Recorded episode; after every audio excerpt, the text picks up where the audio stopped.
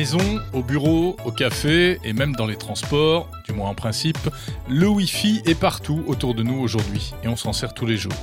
Mais le Wi-Fi, qu'est-ce que c'est exactement? Quelle différence avec la 4G ou la 5G Comment améliorer son Wi-Fi à la maison?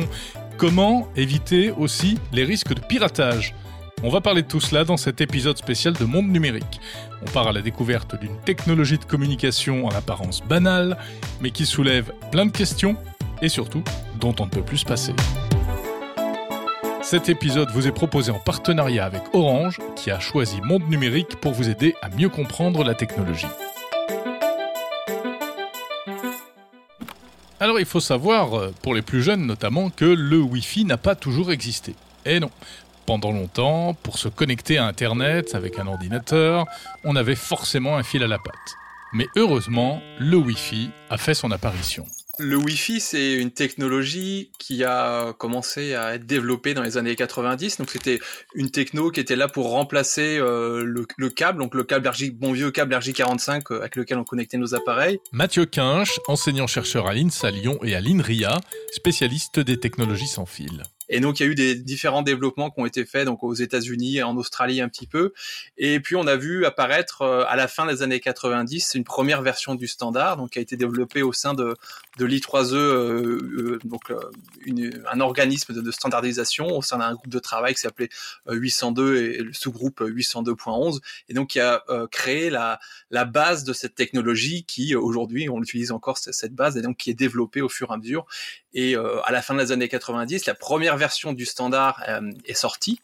Et puis on a vu euh, aussi les premiers appareils qui ont commencé à intégrer cette technologie. Donc c'était Apple qui a mis ça dans ses premiers iBooks, si je me souviens bien, en 99. donc c'était à l'époque ça s'appelait le, AirPort. Donc c'était les premiers ordinateurs qui intégraient le Wi-Fi. Et depuis, bah voilà, le Wi-Fi s'est intégré dans la, plupart de nos appareils, smartphones, tablettes, etc. Le Wi-Fi a une origine insolite. On attribue son invention à une actrice hollywoodienne des années 40, Heidi Lamar. En fait, c'était une véritable inventrice, injustement méconnue, et c'est elle qui a eu l'idée d'un système de chiffrement de fréquences destiné en fait au départ à l'armement et qui sera utilisé ensuite dans le Wi-Fi. L'un des tout premiers réseaux Wi-Fi a été créé à Hawaï en 1971 pour relier entre elles les îles de l'archipel. C'était pas exactement le Wi-Fi qu'on connaît aujourd'hui, mais il avait un nom plutôt sympathique, il s'appelait Alloanet. Alors le Wi-Fi au fond, qu'est-ce que c'est? Eh bien, ce sont des ondes radio, comme la 5G, la 4G ou les ondes du micro-ondes. Ce sont des ondes à courte portée, hein, quelques dizaines de mètres à peine. Et le Wi-Fi, eh bien, son boulot, c'est de transformer votre connexion Internet filaire, qui arrive chez vous le plus souvent par fibre optique, en connexion sans fil pour vous permettre de surfer depuis votre canapé. Le Wi-Fi est défini par une norme technique, la norme IEEE e ou I3E 802.11, une norme qui n'a cessé d'évoluer au fil des années c'est ça qui est important avec cette, cette norme, c'est qu'on a vu euh, évoluer donc les, les, premières versions qui permettaient des, des, débits relativement faibles, et puis on a vu les évolutions de, de, de la technique qui ont permis d'améliorer tout ça. Donc euh, on a eu différentes versions. Donc vous vous souvenez peut-être qu'il y avait les normes A, B, G, N, AC. On voyait ça sur certains appareils. Euh, donc ça, ça a été un peu clarifié récemment par la Wi-Fi Alliance qui, qui gère un peu, qui chapeaute le développement du Wi-Fi euh, sous le nom de Wi-Fi 5, 6 et bientôt et on a vu donc des améliorations. Donc on était passé de quelques mégas, les premiers euh, réseaux Wi-Fi, c'était 1 ou 2 mégas maximum, 1 2 mégabits par seconde maximum. Et aujourd'hui, euh, les prochaines versions euh, nous annoncent des 40 gigabits par seconde. Au fait, attention hein, à ne pas confondre les gigabits et les gigahertz. Gigabits par seconde, c'est la quantité de données transportées. Gigahertz, ce sont les fréquences radio utilisées. Le Wi-Fi est donc une technologie que l'on retrouve aujourd'hui dans de nombreux équipements. Ordinateurs, smartphones, téléviseurs, objets connectés, etc. Contrairement aux réseaux cellulaires qui sont euh, centralisés, qui appartiennent aux opérateurs, les réseaux Wi-Fi, il y en a plein autour de nous. Il suffit d'ouvrir le Wi-Fi de son ordinateur pour s'en rendre compte, puisqu'ils sont créés par des particuliers, des entreprises, etc. Alors pour que l'on puisse se connecter à tous ces réseaux, à condition d'avoir les, codes d'accès évidemment, il faut que tous les équipements soient compatibles. Les ordinateurs, les smartphones, les routeurs aussi, euh, il faut que tous ces appareils parlent le même langage. Voilà, donc c'est vraiment important dans, dans ces technologies-là qui vont être déployées et implémentées dans, par beaucoup d'industriels, c'est que tout le monde soit bien d'accord sur la façon dont fonctionne cette technologie. Et donc pour ça, derrière, on a un standard qui est développé par euh, l'organisme I3E 802 euh, au, au, sein d'un groupe de travail qui s'appelle 802.11.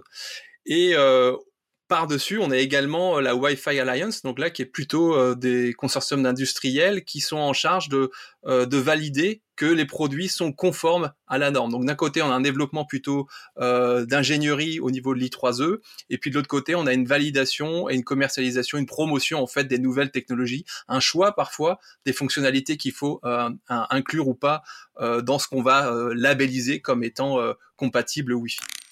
Avant d'aller plus loin, il faut s'arrêter un instant sur quelques grands mystères du Wi-Fi. Et d'abord ce mot, Wi-Fi, Wi-Fi en anglais. En fait, on ne sait pas ce que ça veut dire. Contrairement à la 5G, par exemple, qui signifie cinquième génération de télécommunications mobiles, pour le Wi-Fi, c'est carrément flou. Selon certains, ça voudrait dire Wireless Fidelity, en français fidélité sans fil, sauf que ce n'est pas sûr du tout c'est Wireless Fidelity qui a été mentionné plusieurs fois par la Wi-Fi Alliance. Moi, ce que j'avais compris, c'est que c'était plutôt un clin d'œil à IFI, euh, mais que voilà, c'était juste un sigle comme ça, mais qu'il n'y avait pas forcément quelque chose à, aller chercher derrière. Alors c'est vrai que Wi-Fi, en réalité, serait juste un terme marketing inventé dans les années 2000 euh, pour éviter d'avoir à dire IEEE 802.11 e qui était vraiment imprononçable. Tout cela nous amène à une autre grande question existentielle. Faut-il dire le ou la Wi-Fi? Alors en anglais, pas de problème, mais en français, eh ben, c'est comme la chocolatine ou le pain au chocolat, on ne s'en sort pas. Alors c'est un grand débat aussi, je suis pas sûr que ça soit super important, mais euh, oui, alors moi j'ai plutôt tendance à dire, euh, dans, mon domaine, notre communauté, c'est plutôt le, euh, le Wi-Fi, parce que c'est le réseau Wi-Fi, mais on peut aussi dire la technologie Wi-Fi, donc on pourrait en discuter. Ouais. C'est vrai qu'on pourrait en discuter pendant euh, des jours et des jours. C'est un peu comme le Game Boy ou la Game Boy. En fait, le sexe des anges numériques n'est pas facile à déterminer. Pourtant, selon les dictionnaires Larousse et Robert, Wi-Fi est bien un nom masculin. Mais en fait, on remarque que ce sont euh, plutôt les geeks qui disent le Wi-Fi, alors que les gens normaux, ceux qui sont moins versés dans la technologie, eux, ont tendance à considérer apparemment que le Wi-Fi est une fille et ils disent la Wi-Fi. C'est intéressant d'ailleurs. Peut-être qu'ils trouvent ça euh, plus joli, plus doux, euh, plus rassurant. Allez, toujours au rayon des grandes interrogations, on pourrait débattre aussi de la manière d'écrire le terme Wi-Fi. Est-ce qu'il faut ou non un trait d'union entre le oui et le fi? Eh bien, euh, normalement oui. C'est comme ça que ça s'écrit. Le dictionnaire de Word s'énerve dès qu'on oublie le trait d'union, mais il faut bien avouer quand même que c'est plus facile d'écrire Wi-Fi tout attaché. Bref, on va arrêter là pour les questions sémantiques et orthographiques et on va revenir à des points plus techniques concernant le Wi-Fi. Alors vous utilisez forcément du Wi-Fi à la maison ou au bureau, que ce soit euh, via la box de votre opérateur Internet ou bien via un routeur externe.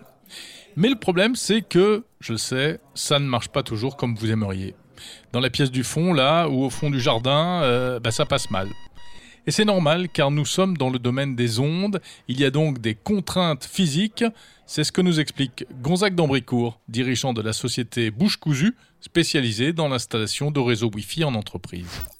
Comme toute chose qui passe par les airs, elle a comme contrainte qu'elle peut être perturbée. C'est-à-dire euh, de la même façon que, que de la musique euh, s'arrête euh, quand on traverse des murs, le, Wi-Fi est, soumis à ça, est soumis aux perturbations des, voisins. On a, pendant longtemps, le Wi-Fi était euh, majoritairement sur la même fréquence que les micro-ondes, les talkie-walkie, etc., ce qu'on appelle le 2,4 GHz, qui est très très encombré. Donc ça, c'était fastidieux. Depuis de nombreuses années maintenant, on a le 5 GHz qui est beaucoup moins chargé, et là, on a le 6 GHz qui arrive. Donc ça, c'est la partie euh, euh, fréquence et, disponibilité dans l'air, en gros. Et de l'autre côté, effectivement, le protocole, et, enfin tous les protocoles qui tournent autour du Wi-Fi, tous les standards se sont beaucoup améliorés pour euh, euh, aider les appareils à mieux comprendre leur environnement radio.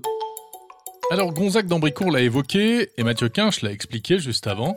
Il n'existe pas euh, un Wi-Fi, mais des Wi-Fi qui s'appuient sur différentes plages de fréquences.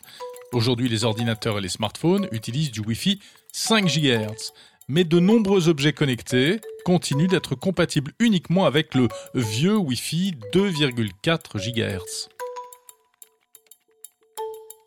En fait, le 2,4 GHz euh, porte plus loin que le 5 et euh, initialement coûtait un peu moins cher à plus, euh, je pense, beaucoup de constructeurs qui faisaient pas d'efforts sur leur carte électronique pour passer au 5. Et c'est un peu universel. Tout le monde a du 2,4. Pendant longtemps, tout le monde n'avait pas du 5. Aujourd'hui, on pourrait effectivement euh, largement basculer en 5, donc c'est en train de changer. Mais pour le moment, on ne peut pas complètement couper le 2,4 si on a des objets connectés euh, pas très récents ou de constructeurs qui n'ont pas fait l'effort du 5. Les caméras sans fil, des choses comme ça, c'est souvent en 2,4 GHz parce que ça porte plus loin et parce qu'on veut que le client il se dise je peux la mettre hyper loin de ma box. Et c'est comme ça qu'on a souvent les deux Wi-Fi qui cohabitent, parfois sous le même nom, 2,4 et 5 GHz.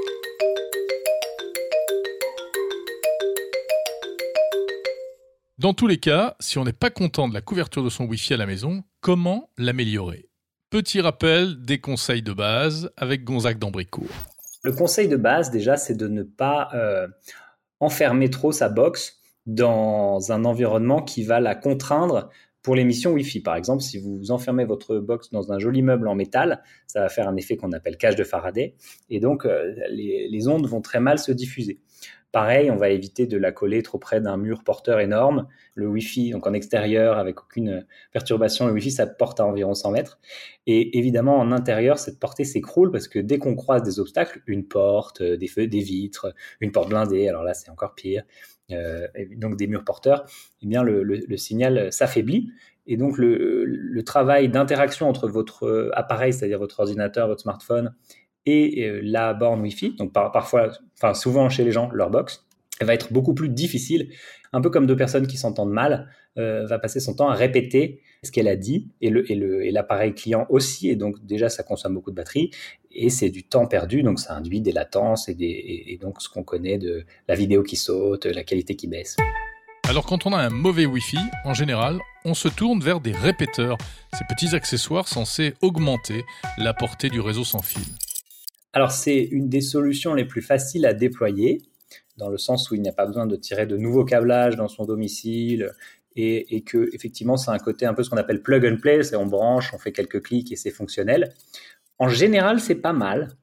Ensuite, les gens euh, en exigent beaucoup par rapport à ce que ça fait. Il faut, on, on a bien tout dans le nom. C'est un répéteur. Donc ça veut dire que c'est quelque chose qui va d'abord capter un premier signal et le rediffuser. Donc il faut imaginer qu'on fait des sauts de puce dans la maison et que chacun de ces sauts fait perdre quand même un petit peu en performance.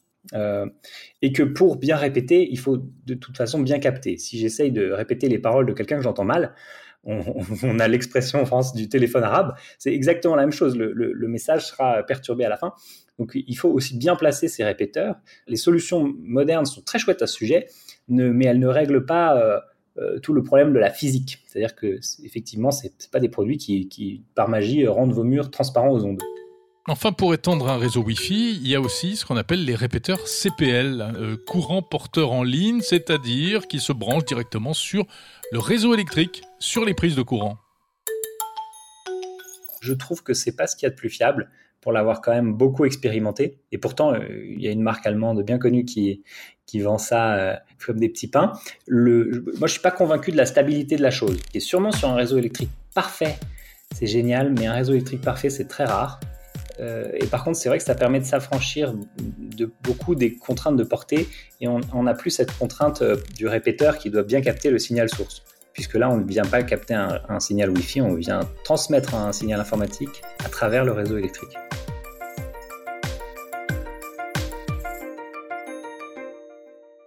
Si on parle de Wi-Fi, il faut parler de sécurité, sécurité des données. Parce que ce sont des ondes, c'est-à-dire que ça passe par la voie des airs, eh bien il y a des risques d'interception lorsque vous envoyez des messages, lorsque vous consultez vos comptes bancaires ou simplement lorsque vous allez sur le web. Alors heureusement, les concepteurs de Wi-Fi ont mis en place dès le début des systèmes de chiffrement pour protéger les communications. Mais on s'est vite rendu compte que ce n'était pas infaillible, comme le rappelle Mathieu Quinche, spécialiste de la sécurité des réseaux sans fil à l'INRIA. Voilà, donc c'est un, point qui est, central dans le Wi-Fi. Donc, comme vous l'avez dit, euh, le fait que les échanges euh, aient lieu euh, par des signaux radio veut dire que n'importe qui, enfin n'importe qui avec les compétences techniques, est en mesure de capter les signaux qui, sont transmis, d'interagir à distance avec des appareils. Et donc, c'est pour ça qu'a été intégré dans la première version du Wi-Fi ce qu'on appelait le WEP, donc Wired Equivalent Privacy, donc qui permettait de fournir une confidentialité qui était équivalente a priori à celle qui était possible euh, sur un câble. On s'est rapidement rendu compte qu'en fait euh, ce, mécanisme web était en fait cassé. Il y a eu les premières vulnérabilités qui ont été découvertes rapidement. C'est quelque chose qui a fait le plaisir d'un grand nombre de hackers dans les années 2000. Le web était très facile à hacker à l'époque et aujourd'hui c'est un, exemple très facile pour démontrer les vulnérabilités dans les réseaux sans fil. Ouais, bah c'est pas très rassurant tout ça. Hein. Heureusement, les scientifiques nous ont mis au point un autre système baptisé WPA. Mathieu Quinche.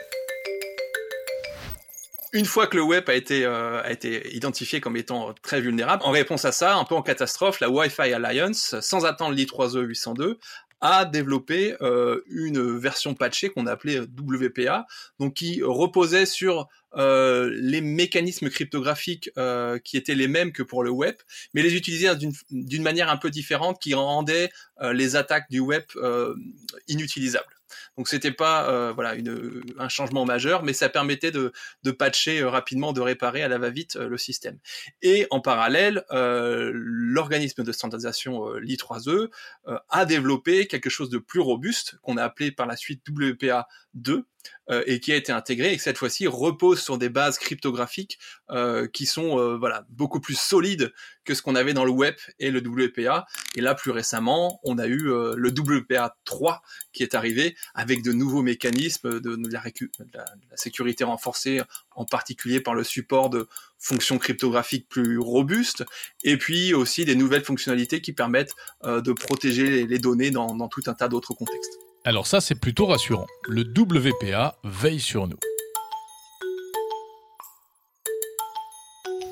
Si notre box est à jour, qu'on a un système qui est à jour, euh, qu'on a un mot de passe sur notre réseau qui est euh, robuste, hein, donc euh, voilà, on va pas revenir là-dessus, mais bon, il faut choisir ces mots de passe de, de manière robuste pour pas qu'ils soient devinables facilement. Oui, on va et éviter puis 000 ou 1, 2, 3, 4, quoi. Voilà, ce genre de choses.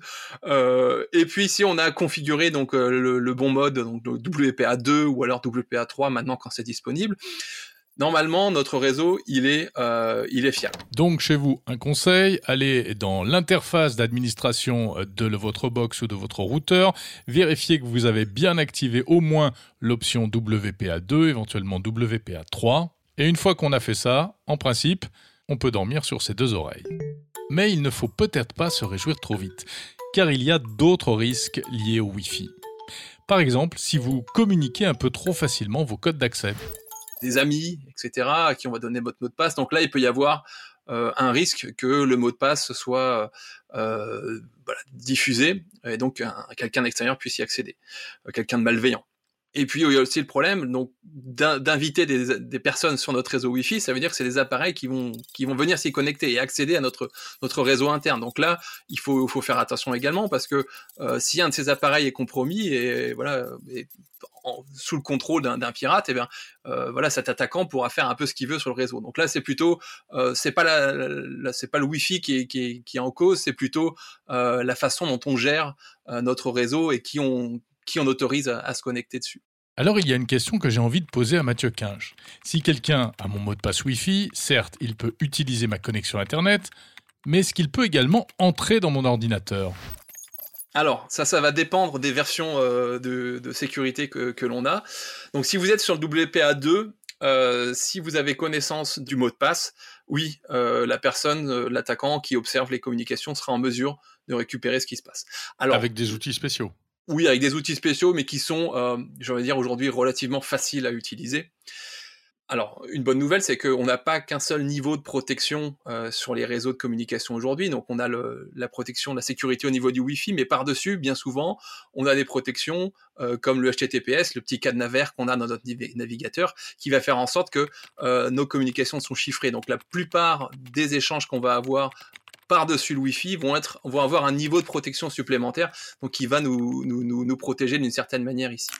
Et puis maintenant, on a vu la dernière évolution de la sécurité dans le Wi-Fi, qui est le WPA3, et qui euh, introduit un mécanisme qui permet justement euh, d'éviter que quelqu'un qui connaisse un mot de passe soit en mesure après de récupérer tous les échanges qui ont lieu sur le réseau. Et donc ça c'est euh, une amélioration qui est tout à fait tout à fait louable puisque ça permet voilà de, de se prémunir contre les, toutes les menaces dont on discutait tout à l'heure.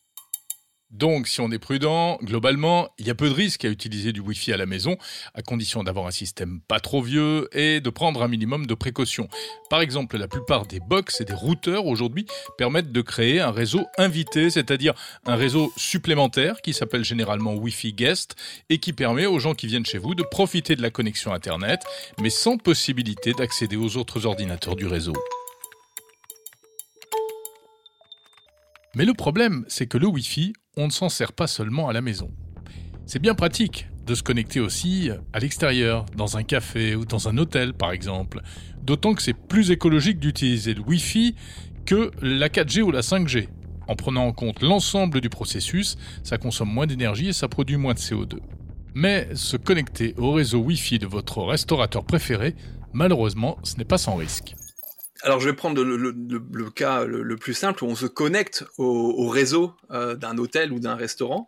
Euh, donc là, on se retrouve dans un, dans un cas où on est plusieurs on est sur un réseau sur lequel il y a potentiellement d'autres euh, utilisateurs et donc certains de ces utilisateurs sont, malveillants. Donc on est bien souvent connecté directement. Hein. ils peuvent se connecter à notre appareil en, en, échangeant des messages et peuvent éventuellement donc capter euh, une partie du trafic qu'on va envoyer, donc euh, collecter des données, mais ils peuvent aussi euh, nous attaquer, donc essayer de compromettre, de s'introduire dans notre système en exploitant des vulnérabilités sur notre appareil qui seraient pas forcément à jour, par exemple, et donc voilà, prendre le contrôle de notre appareil à distance. Donc ça, c'est une des menaces à laquelle on, peut s'exposer.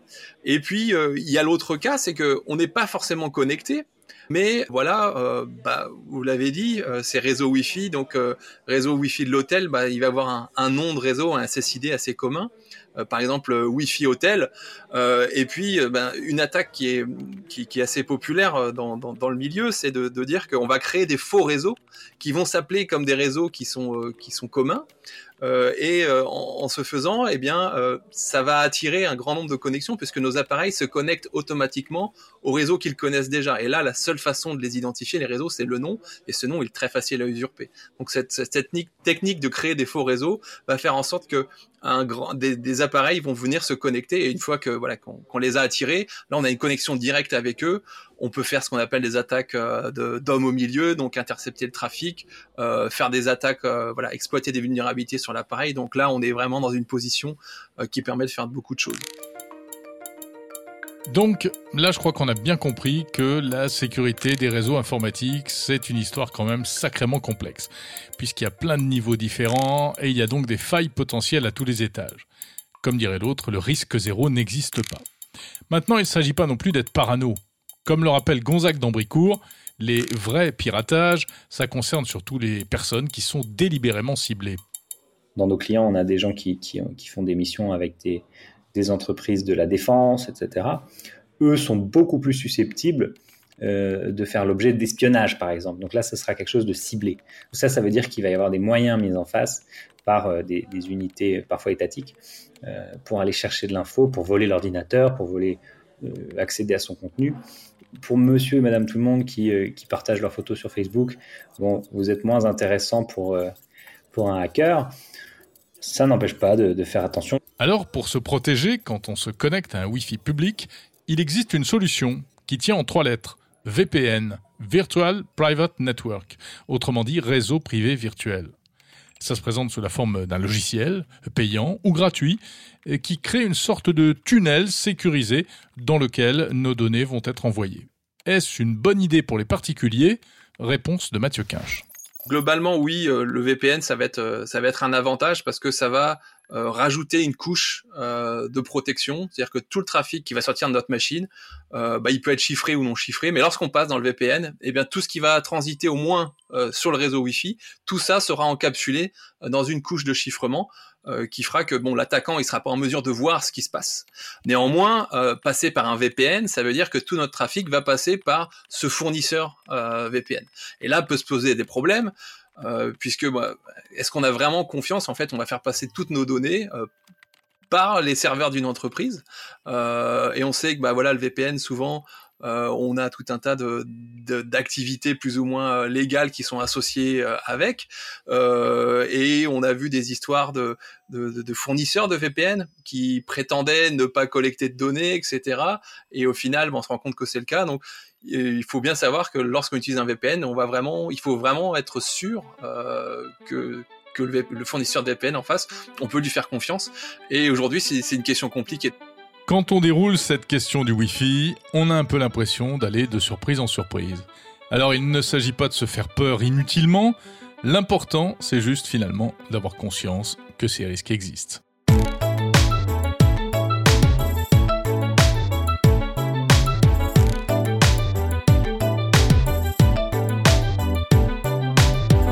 Merci d'avoir écouté cet épisode spécial de Monde Numérique en partenariat avec Orange.